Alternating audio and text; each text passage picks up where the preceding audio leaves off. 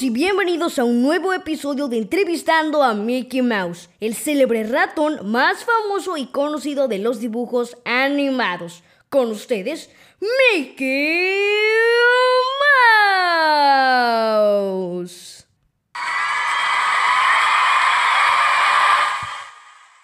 Gracias, mi querido público.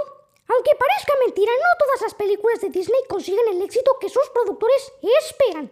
Incluso las que tenían el respaldo de ser secuelas de grandes éxitos taquilleros pueden fracasar notablemente. A continuación, te presentaremos las 7 secuelas más desafortunadas de la empresa del famoso ratón. Sin más que decir, comencemos.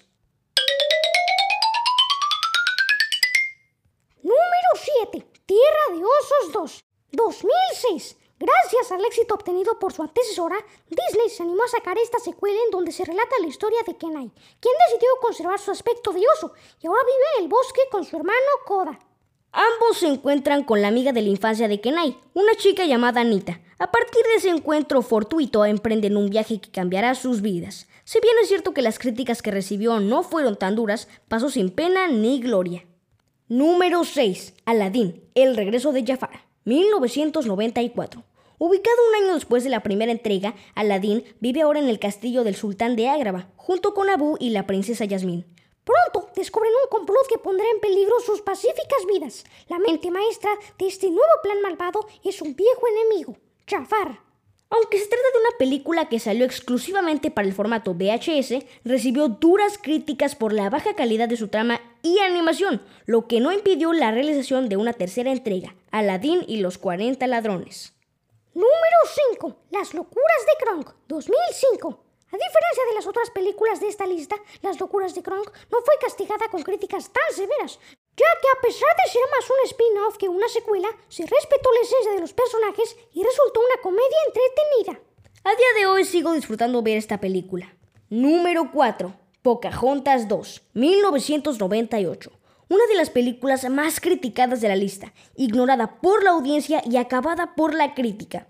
Pocahontas 2 cuenta la historia de cómo la protagonista se convierte en embajadora de su isla y viaja a Londres mientras que un complot se desarrolla para acabar con la reputación de los nativos. Lo más cuestionado en esta entrega fue los cambios radicales con el comportamiento de los personajes, además de que la calidad de animación dejó mucho que desear. Número 3. Cenicienta 2 y 3, 2002 y 2007. El considerado clásico de clásicos de la animación tuvo no solo una, sino dos secuelas para el olvido. La primera de ellas cuenta la historia de Cenicienta y el príncipe, poco después de haber regresado de su luna de miel, y cómo la madrastra quiere hacerle la vida imposible a la joven pareja.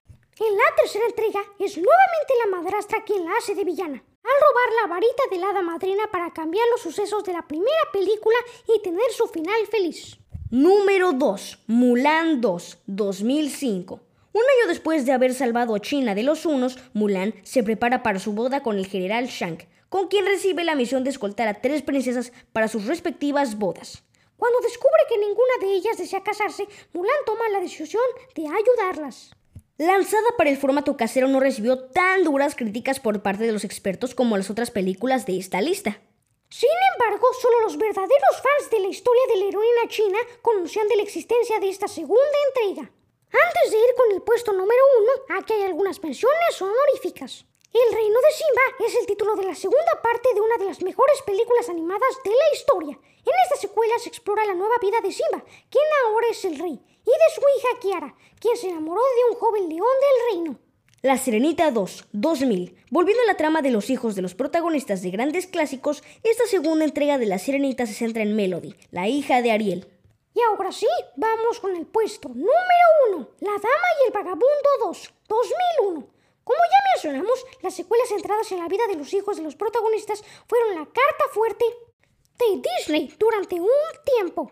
En esta película se relata la vida de Scamp, el cachorro de Reina y Golfo, quien desea conocer la vida de los perros callejeros. Él y su amiga Ángela superan varias pruebas para ser parte de una jauría que vive en la calle. Lanzada al mercado en el formato casero, La Dama y el Vagabundo 2 tuvo una discreta recepción entre los niños.